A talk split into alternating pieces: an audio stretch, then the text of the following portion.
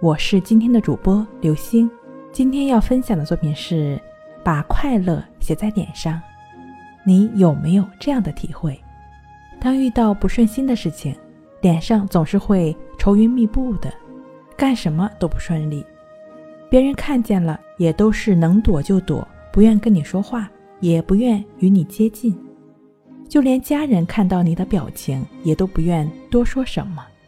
这样一天下来，没人跟你接触，只能让你的心情更加沉重。其实不开心的事情没有必要写在脸上。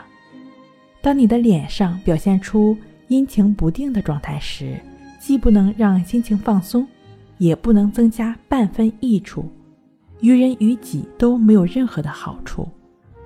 当你觉得心情憋闷，或是遇到了烦心事，就应该直接将这些有害的情绪疏解出去，找朋友聊天或者寻求其他的途径调节，都比让别人和自己不开心要强得多。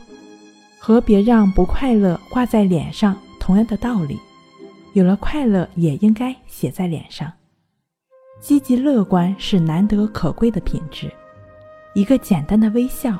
既能让你保持一天的好心情，也能让看到你的人都很开心。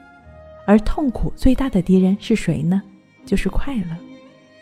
当你遇到麻烦或压力很大、难以舒缓的时候，不妨试着让自己眯眯眼睛，再让自己弯弯嘴巴，给自己一个笑脸，也给别人一个笑脸。